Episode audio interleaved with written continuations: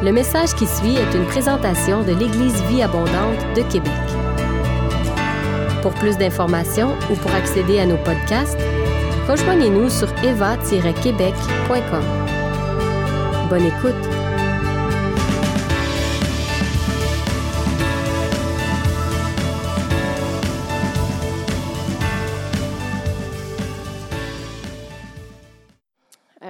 Juste prier avant de commencer, Seigneur. Je remets ce moment entre tes mains et ce que je désire par-dessus tout, Seigneur, c'est de bien te représenter dans tous mes propos. Ce Dieu merveilleux que tu es. Et je prie vraiment que tu fasses du bien, que tu touches, que tu saisisses, que tu éclaires les gens ici ce matin par ta parole. Amen. Est-ce que vous avez... Là, ça commence bien, hein? Est-ce que... Est-ce que ça vous arrive parfois que, soit dans des lectures, dans des conversations ou dans des messages, vous entendez des phrases et quelque chose qui griche, que vous faites Ouh, non, il me semble ça, là, il me semble que ce pas biblique, ou il me semble qu'il y, a quelque chose qui titille ou qui accroche et ça, nous énerve quand on entend cette phrase-là. Moi, j'en ai une phrase comme ça que j'aimerais vous partager. Ce n'est pas ça le sujet de mon message. Je vous dirai pas tout de suite le sujet de mon message, mais j'aimerais commencer avec cette petite phrase-là parce que ça va comme poser les bases pour ce qui va suivre. Ce qui me titille, c'est quand on entend la phrase Dieu est amour, mais il est juste. Et là, peut-être vous allez dire, mais Christine, c'est quoi le problème? Est-ce que Dieu est amour? Oui, Dieu est juste, absolument. C'est quoi qui reste comme problème dans la phrase? Le mais le mais qui sous-entend une sorte de contradiction, comme si pour être parfaitement juste, il fallait que Dieu pile un petit peu sur son amour, parce qu'il faut qu'il punisse le péché. Fait il ne peut pas nous aimer à 100% ou l'inverse, que pour être parfaitement amour, il faudrait qu'il accepte tout le monde, il faudrait qu'il pile sur sa justice. Et c'est comme si on sent une genre de tension entre son amour et sa justice. Mais j'aimerais vous soumettre ce matin qu'il n'y a aucune contradiction dans le caractère de Dieu. Dieu n'a pas à piler sur son amour pour accomplir sa justice, ni l'inverse. Et allez va, je nous encourage à adopter la phrase, si vous en avez besoin, Dieu est amour et il est juste. Même, euh, et, pour moi, c'est ça la sainteté de Dieu. La sainteté de Dieu, euh, dans le dictionnaire Robert, le mot saint, c'est qui est souverainement pur et parfait en parlant de Dieu. La racine du mot sainteté, c'est sûr, c'est beaucoup la notion de mis à part, dans une catégorie à part, consacrée, mais ça parle aussi de la perfection de Dieu. Dieu est parfait dans son amour, il est parfait dans sa justice, il est parfait dans sa bonté. C'est ce qui le rend dans une catégorie complètement à part. Et même le dictionnaire biblique Emmaüs va dire la sainteté de Dieu, on peut le mettre à l'écran, la sainteté, la sainteté de Dieu dont dépend la nôtre est donc effectivement la combinaison d'une justice ou pureté absolue et d'un amour infini. Ceci nous amène à constater que la manifestation suprême de la sainteté de Dieu se trouve être la mort expiatoire de son Fils. La croix du calvaire est l'expression sublime de l'unité de l'harmonie réalisée entre sa justice sévère et son amour rédempteur. Dieu ne pouvait pas piler sur sa justice, ne pouvait pas diminuer sa justice parce qu'il est parfaitement juste. Et tout péché se doit d'être puni ou de porter sa conséquence. Si quelqu'un vous a offensé ou vous a volé, serez-vous content si on le met le malfaiteur en prison? On ne serait pas content si Dieu n'était pas juste mais en même temps, il est parfaitement amour. Alors, de quel, quel moyen il a trouvé pour concilier les deux? Il a envoyé son Fils payer à notre place. Oui, la justice doit être rendue, mais Christ, dans son amour, a livré le plus grand sacrifice, la plus grande preuve d'amour quand il est venu mourir à la croix, payer la dette pour nos péchés. Et ainsi, les deux, sa justice et son amour, sont parfaitement satisfaits. Ce qui m'amène à mon sujet de ce matin. J'ai intitulé mon message Le trésor de la grâce. Qu'est-ce que c'est la grâce? La grâce, c'est d'abord une faveur imméritée. Quelle est cette faveur imméritée que le Père nous a offerte? C'est le pardon, le pardon de Dieu pourvu pour l'humanité par le sacrifice de Jésus à la croix. C'est ça la grâce dont on est appelé à se prévaloir. Mais ce matin, la question plus spécifique à laquelle j'aimerais répondre, c'est comment on accède à cette grâce et est-ce que Dieu accepte tous les hommes tels qu'ils sont? Est-ce que Dieu accepte tous les hommes tels qu'ils sont? C'est une question certainement que vous avez déjà entendue ou que vous vous êtes déjà posée. Christine, moi, ma vie est tout croche. Est-ce que Dieu va m'accepter comme je suis? il y a deux, encore là, il y a deux réponses qu'on entend souvent à cette question. Une première réponse, c'est oui, Dieu accepte tous les hommes tels qu'ils sont. Mais lorsqu'ils se convertissent, là, il faut qu'ils marchent droit. Oui, tu acceptes comme tu es, mais après, il faut que tu changes. Je ne sais pas si vous entendez, mais comme une petite contradiction aussi, c'est comme mon petit mythe tantôt, il y a quelque chose qui accroche un peu. Oui, mais après, il faut que tu changes. Fait là, il m'accepte-tu, il m'accepte pas? Ça ne répond pas vraiment à la question. L'autre réponse qu'on entend, c'est Ah oui, Dieu accepte tout le monde inconditionnellement. On n'est plus sous la loi, on est sous la grâce.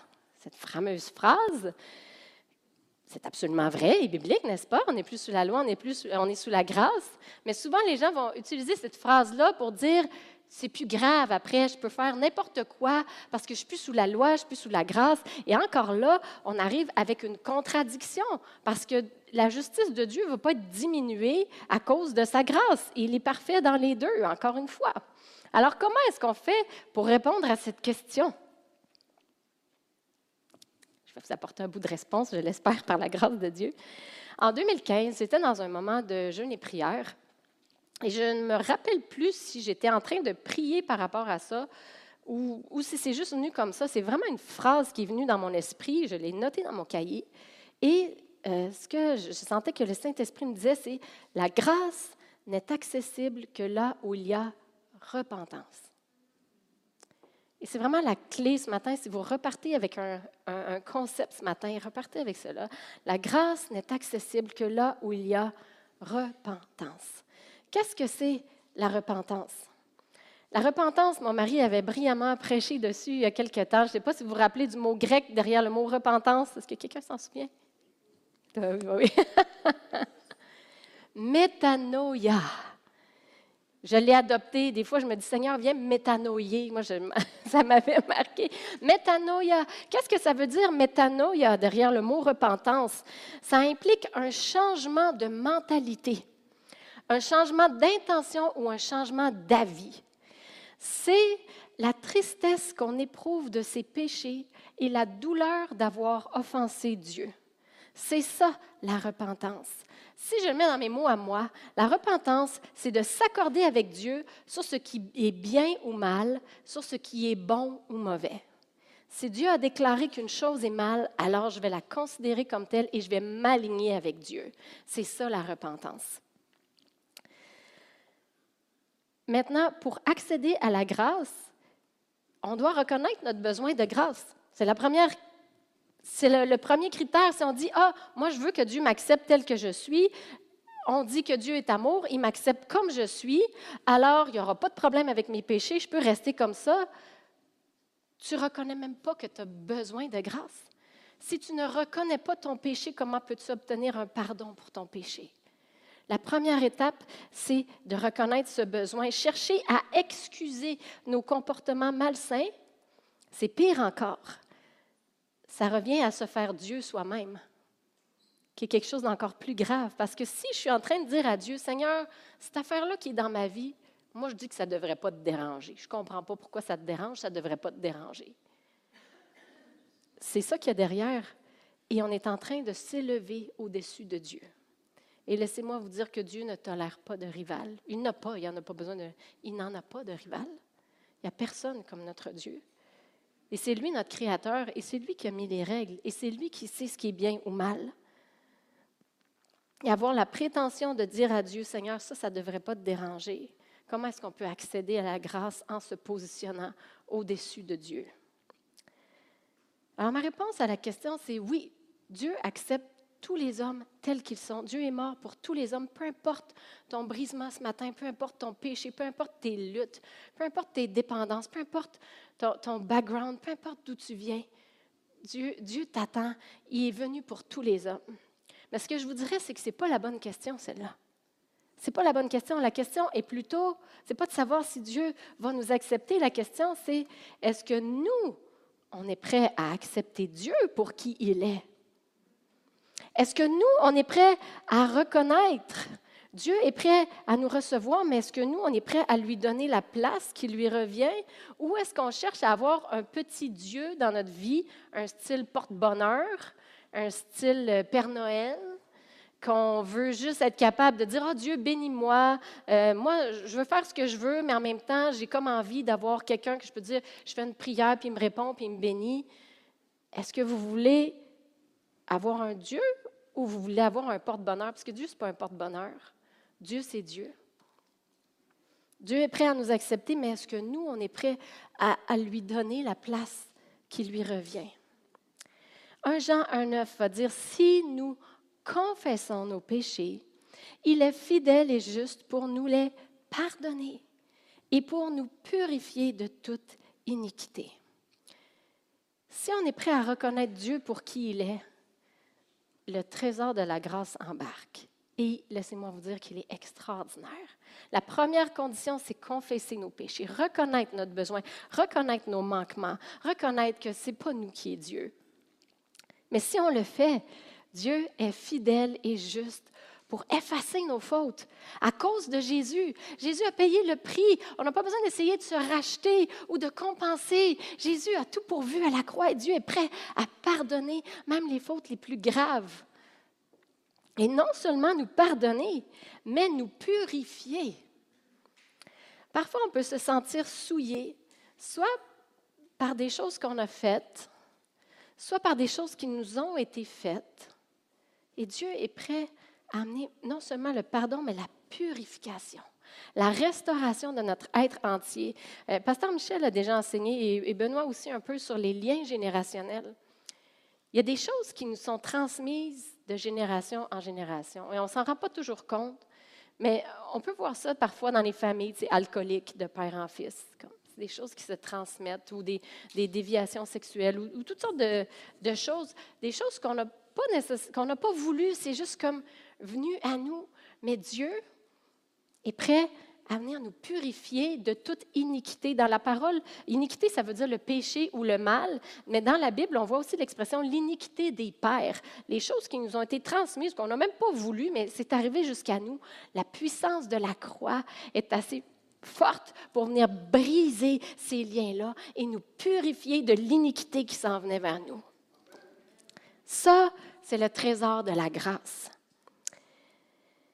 Et une fois qu'on entre dans cette grâce, qu'on reconnaît, OK, Dieu, c'est toi qui es Dieu, c'est pas moi. Je veux reconnaître que cette chose-là dans ma vie, ces choses-là dans ma vie, c'est pas bien. Je m'accorde avec toi. Je veux recevoir ton pardon. Je veux recevoir ton pardon. La Bible dit qu'à ce moment-là, quand on fait ce, ce genre de démarche, l'Esprit Saint vient habiter en nous et témoigne à notre esprit que nous sommes enfants de Dieu. Et cet esprit-là qui est en nous, il n'est pas passif. Il ne va pas juste nous laisser là, puis on avait plein de luttes, on vient à Jésus, il nous les pardonne, puis après, arrange-toi avec tes problèmes. Non, non, non, non. Le Saint-Esprit va amorcer en nous un processus de sanctification. On dit yes, mais dans la pratique, ce n'est pas toujours facile, ce processus. Parce que la Bible dit en Romains que Dieu ne nous a pas seulement prédestinés à être en relation avec lui, il nous a prédestinés à être semblables à l'image de son Fils. L'Esprit de Dieu en nous va chercher à nous amener à la ressemblance de Christ. Et c'est moi vous dire qu'on ne sera pas malheureux si on ressemble à Christ. Hein? Voulez-vous plus d'amour, de paix, de joie, de douceur, de patience? Est-ce que le monde ne serait pas meilleur si on était tous un peu plus sanctifiés? Voici ce que l'Esprit va chercher à produire en nous. Parce que Dieu sait, il l'a dit, le salaire du péché, c'est la mort. Tout péché porte en lui-même sa propre conséquence. Soit que ça, vient détruire, ça vient tordre, ça vient souiller, il y a quelque chose de négatif que le péché amène avec lui. Et les, Dieu est bon, il est parfaitement bon. Et quand il déclare qu'une chose est péché, ce n'est pas pour nous embêter, c'est parce qu'il sait que cette chose-là, quelque part, va nous détruire. Mais Dieu ne veut pas qu'on soit détruit. Au contraire, Jésus est venu pour nous apporter la vie. Donc, une fois qu'on comprend cette grâce, comment j'y accède? Par la repentance, en remettant à Dieu la place qui lui revient, en alignant ma pensée avec lui, le Saint-Esprit amorce un processus de sanctification. La Bible dit, en fait, ce qu'on comprend dans les Écritures, c'est que la sanctification, c'est à la fois un état. Donc, quand on euh, est réconcilié avec Dieu, la Bible déclare qu'on est saint. Dieu nous a justifiés et on est saint. C'est un état, c'est une position dans les lieux célestes, mais en même temps, la sanctification, c'est aussi un processus. Y a-t-il des gens parfaits dans cette salle? OK, bien, j'ai raison, c'est un processus. Je ne suis pas parfaite. Demandez à n'importe qui qui me connaît assez bien. Ils vont être capables de vous nommer mes, mes petits travers, mes petits défauts, les petites choses qui restent à peaufiner. Mais je peux vous dire une chose, par exemple. La Christine qui est devant vous n'est pas la même Christine qu'il y a 20 ans. Elle n'est même pas la même Christine qu'il y a 10 ans ou il y a 5 ans. Parce que le Seigneur continue son œuvre de transformation en moi. Mais au plus grand bonheur de mon mari.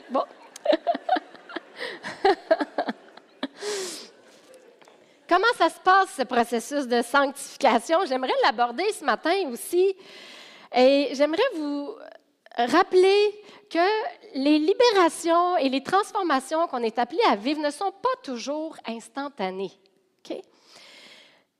Parfois, Dieu fait des choses instantanées. Il est extraordinaire, il, n'y a pas de limite dans sa puissance non plus. Parfois, il y a des choses instantanées. J'ai entendu le témoignage d'une personne de l'Eva qui me racontait comment elle est venue au Seigneur, elle fumait la cigarette et du jour au lendemain, fini, même plus le goût, ça l'écœurait une libération, une délivrance comme ça, instantanée. Mais je peux aussi vous nommer des personnes que je sais qu'encore aujourd'hui, c'est un combat, ils luttent.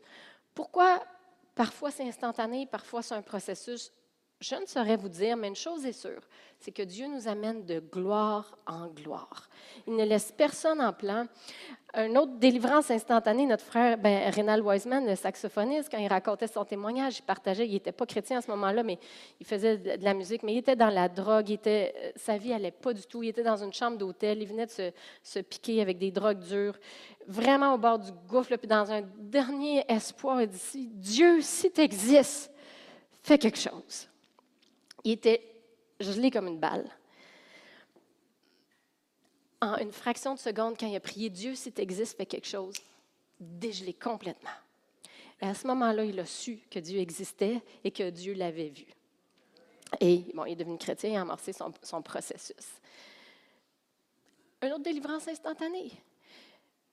Mais ce n'est pas toujours instantané. J'ai lu un livre dernièrement, c'est vraiment bon pour ceux que le sujet intéresse. Ça s'appelle Jackie. C'est une jeune femme qui partage son témoignage pour elle. Mais une chose qu'elle a dit dans son livre, euh, qui m'a vraiment marqué. Elle dit Les chrétiens, là, arrêtez de dire aux gens que s'ils se convertissent, ils n'auront plus de tentation. C'est pas vrai. C'est pas vrai que les tentations, à quelques exceptions près, c'est pas vrai que les tentations s'en vont comme ça. Et il y a une autre phrase, une autre phrase qui me titille dans une coupe ce matin. On va régler plein d'affaires. Quand j'entends Ah là, pasteur, là, il y a du péché dans l'Église. OK. Un, c'est quoi l'Église? Est-ce que c'est juste les gens que tu vois le dimanche matin? C'est parce que c'est même pas tous des gens qui connaissent Dieu ici, dimanche matin. Plein de gens en recherche spirituelle. Tu les accuses de quoi, au juste? Là? Et deuxièmement, on est tous en marche. On est tous en marche. OK? Est-ce qu'on peut s'accorder de la grâce les uns aux autres aussi?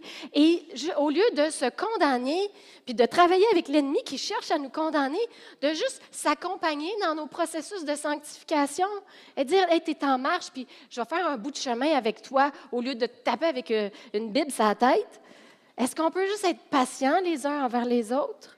C'est comme Certaines personnes, la façon qu'ils parlent, c'est comme si, ah oh oui, la grâce de Dieu est là, là pour te sauver, pour que tu aies la vie éternelle. Mais une fois que tu as mis le pied dans la porte de la vie éternelle, oublie ça, la grâce, là. Là, il faut que tu sois parfait, là, du jour au lendemain. Cette même grâce qui a été en opération pour notre salut, c'est cette même grâce qui est avec nous et qui nous accompagne dans notre processus de sanctification.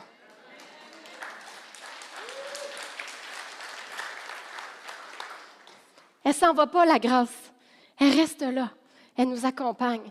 Et là, peut-être qu'il y en a qui vont dire, ben, fais attention, Christine, les gens ont peut-être pensé qu'ils peuvent faire n'importe quoi. Ben, allez écouter ce que je viens de dire avant. La grâce n'est accessible que là où il y a repentance. On ne trompe pas Dieu. Hébreux 10, 26, 29 dit, Si nous péchons volontairement après avoir reçu la connaissance de la vérité, nous outrageons l'esprit de la grâce et nous méritons le châtiment de Dieu. La grâce est tellement précieuse.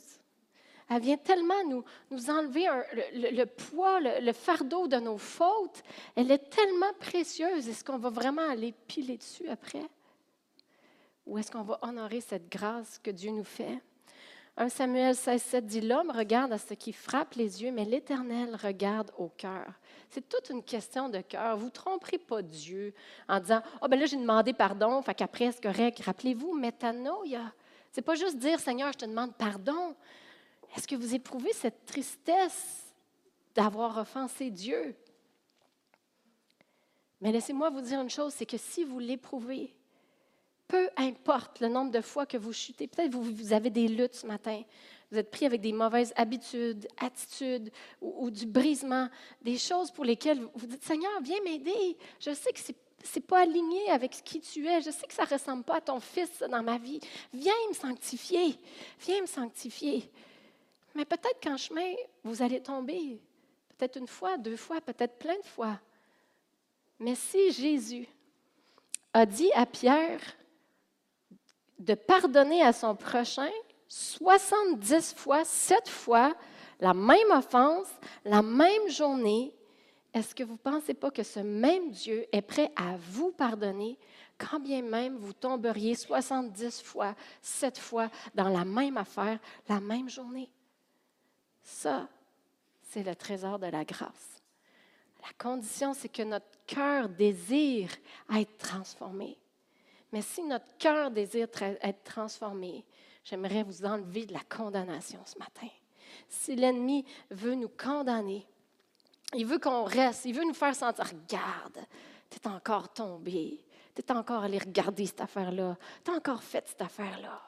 Tu ne seras jamais capable d'en sortir. Tu ne mérites pas Dieu. Ça, c'est la voix de l'ennemi. Débarrassez-vous-en. Débarrassez-vous-en. L'ennemi vient pour condamner, mais Dieu désire nous transformer. Dans le psaume 23, ça dit que l'Éternel est mon berger. Il restaure mon âme. Dans certaines versions, ça dit carrément, il refait mon âme. Est-ce que votre âme a besoin d'être refaite ce matin? Venez au bon berger, sa grâce est là. Et Dieu n'est pas effrayé par notre péché. Jésus était appelé l'ami des pécheurs. En fait, il y a une seule catégorie de personnes envers qui Jésus a été vraiment dur. C'était qui? Les pharisiens, les religieux. C'était quoi la différence? Les pharisiens pensaient qu'ils étaient justes. La repentance n'était pas là. Ils ne reconnaissaient pas leur besoin de sanctification. Ils se disaient, non, moi je suis correct. Et à cause de ça, Jésus a été super dur euh, envers eux. Ils n'ont pas eu accès à cette grâce parce qu'ils n'ont pas reconnu leur besoin de grâce. Mais pour tous les pécheurs, peu importe, la femme adultère, les, euh, les collecteurs d'impôts, ceux qui étaient considérés comme des traîtres, Zachée, qui était un voleur, un escroqueur, un fraudeur, Jésus n'était jamais effrayé de s'approcher d'eux. Jésus n'est pas effrayé par votre péché. Vous ne le faites pas fuir quand vous tombez, pourvu que votre cœur soit dans la repentance. Il ne s'enfuira pas. Le Saint-Esprit, c'est le paraclète, c'est celui qui tombe à nos côtés. La grâce de Dieu est un trésor. Comment se comporter envers les gens dont la vie n'est pas nécessairement en règle? J'ai entendu une histoire, euh, je ne me rappelle plus exactement c'était où, je pense que c'était dans un congrès des APDC. Et honnêtement, je ne me souviens pas de, les détails, de tous les détails de l'histoire non plus, mais il y a une phrase dont je me rappelle et j'ai trouvé ça extraordinaire. C'était l'histoire euh, d'un jeune homme qui cherchait vraiment à entrer en relation avec Dieu. Et il était allé dans, des églises pour chercher des réponses à ces questions. Il a vécu des expériences super désagréables. Ça l'a refroidi à un point qu'il a fait Dieu, c'est fini. Il a tout balancé Dieu, l'Église, les chrétiens. Euh, il avait vraiment vécu des, des expériences désagréables dans l'Église. Alors, il a poursuivi sa route, mais Dieu, ce bon berger qui laisse les 99 pour aller chercher celle qui est perdue, à un moment donné, est revenu frapper à la porte de son cœur.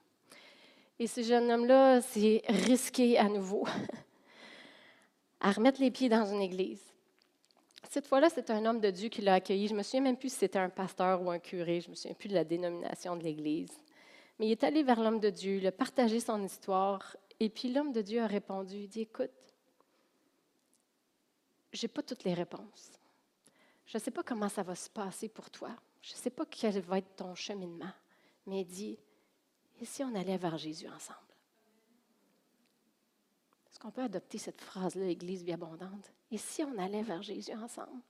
Autrement dit, je ne sais pas, je ne peux pas te dire exactement de quoi ça va avoir l'air, je ne peux pas te garantir une délivrance instantanée, je ne peux même pas savoir qu'est-ce que Dieu va te demander et quand. Dieu, quand on se convertit, il ne vient pas tout nous demander en même temps, ça serait, serait bien trop gros. Je ne connais pas ton processus, mais je t'aime assez pour faire un bout de chemin avec toi. Et mon rôle à moi, ce ne sera jamais de te condamner, mais je vais toujours te mettre en relation avec le Père. Puis le Père, lui, va savoir quoi faire avec ta misère. Le Père va savoir quoi faire avec ton péché. Le Père va savoir quoi faire avec ton brisement. Moi, je vais m'assurer que je, le représente bien, puis que tu es en relation avec lui. Puis c'est lui qui va faire le travail. Let's go to Jesus together. Et si on allait à Jésus ensemble? Minimiser nos offenses nous coupe de la grâce de Dieu, mais reconnaître notre péché nous ouvre la porte à sa grâce. Lucie, j'aimerais t'inviter à ce moment-ci au piano. Avez-vous besoin de grâce ce matin? Une des plus belles histoires de conversion que j'ai lues, c'est l'histoire de Michel Godin, pour ceux qui ont lu le livre si vous n'avez pas acheté le livre de ma sœur, c'est pas parce que c'est ma sœur, mais elle écrit vraiment bien, mais c'est tellement bien raconté l'histoire du Café Rencontre. Ça s'appelle Nourri de pain et d'espoir. Le livre est à la table d'information. C'est l'histoire de Michel et Ghislaine Godin, les fondateurs du Café Rencontre. Et elle commence avec l'enfance de Michel, après ça, l'enfance de Ghislaine, puis après comment le Café Rencontre est né. Mais quand on parle de l'histoire de Michel, Michel a eu un parcours vraiment difficile, a été ballotté d'une famille à l'autre. Euh, de fil en aiguille, il s'est retrouvé dans des choses pas tout à fait nettes, dans la drogue, la revente de drogue. Euh, en tout cas, il essaie de faire son chemin tant bien que mal à travers toute la misère qu'il avait eue dans la vie. Et à ce moment-là, il était marié avec Ghislaine. Il n'était pas encore chrétien, mais son, son couple battait de l'aile, puis c'était vraiment difficile. Et Michel aimait la chasse, donc il avait mis des, mettait des pièges de temps en temps dans, le bois, puis ça lui faisait du bien d'aller juste dans la nature. Et un jour, ça n'allait pas du tout. Il est juste parti dans la forêt. Et puis, euh, il, ça, il est juste parti prendre une marche dans la forêt. Et là, il arrive, puis il ne s'attendait pas à ça, mais il a vu, tout à coup, il a vu un petit lièvre qui s'était pris dans son piège. Puis le petit lièvre, il était là, puis il, était encore vivant, ça venait juste d'arriver. Puis il était en train de se débattre, il était pogné dans son piège. Puis là, Michel, il regardait ça, puis il s'est mis à avoir plein de compassion pour le petit lièvre, mais à un moment, ça l'a frappé. Il a fait Hey, ce petit lièvre-là, c'est moi.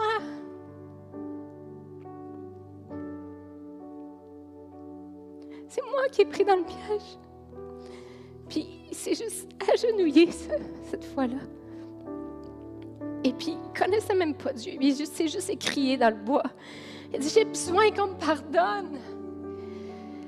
J'ai besoin qu'on me libère.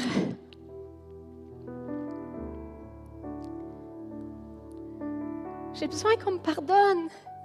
Même sans que personne lui ait dit, il savait qu'au fond de lui, il avait besoin d'être pardonné et qu'il avait besoin d'être libéré. Et à chaque fois que je parle de cette histoire-là, je viens dans cet état-là parce que ce qui a suivi, c'est tellement extraordinaire. Il était à genoux dans ce bois. Et en, un instant, il a senti quelque chose qu'il n'avait jamais senti de toute sa vie. Il a senti l'amour de Dieu qui est venu l'envelopper. Ce sentiment que ses péchés étaient effacés, qu'il pouvait repartir à neuf. Comme un manteau d'amour. Et ça a été juste quelques temps plus tard qu'il a compris que c'était Jésus. Il a rencontré des chrétiens et lui ont expliqué, il a compris que cette expérience-là qu'il avait vécue dans le bois, c'est Jésus qui était venu à sa rencontre, effacer ses péchés et toutes ses fautes. Et on connaît l'histoire de Michel après, comment euh, sa vie a eu un impact et qui a été radicalement transformé. Il n'est pas resté dans son péché, dans ses mauvaises choses. Il a été propulsé dans la sanctification et pour donner au suivant. Avez-vous besoin de grâce ce matin? Peut-être vous êtes ici pour la première fois, que vous cherchiez des réponses à vos questions. Et que quand vous pensez à ce petit lièvre, vous dites, oui, Christine, c'est moi ce petit lièvre qui est pris dans le piège. J'ai besoin de grâce. Si vous avez aimé ce message, nous vous invitons à vous joindre à nous lors de nos rencontres du dimanche matin. Vous trouverez l'horaire et l'emplacement de nos réunions sur notre site internet eva-québec.com. N'hésitez pas à communiquer avec nous et que Dieu vous bénisse.